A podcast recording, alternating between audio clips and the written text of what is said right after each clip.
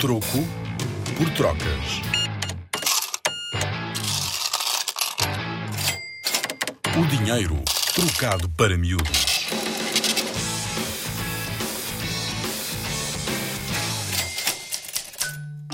Quem inventou o porquinho milheiro?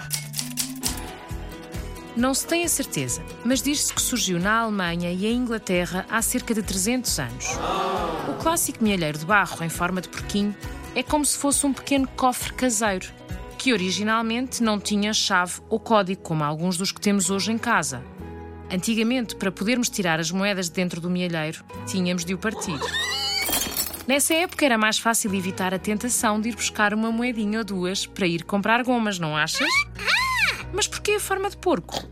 Porque este animal e a sua carne foram e são muito importantes para algumas culturas. Há quem diga que não é só por isto, e a razão é outra. Os mielheiros eram feitos de uma argila rosada, que em inglês se diz pig, P-Y-G-G.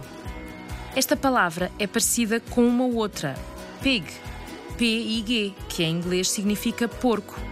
E assim começaram a surgir mielheiros com a forma de porquinhos, os piggy banks, os cofres porquinhos, mas que nós em português conhecemos como porquinho mielheiro. Com a Rádio Zig Zag e o Museu do Dinheiro, vem ouvir dinheiro como nunca o viste.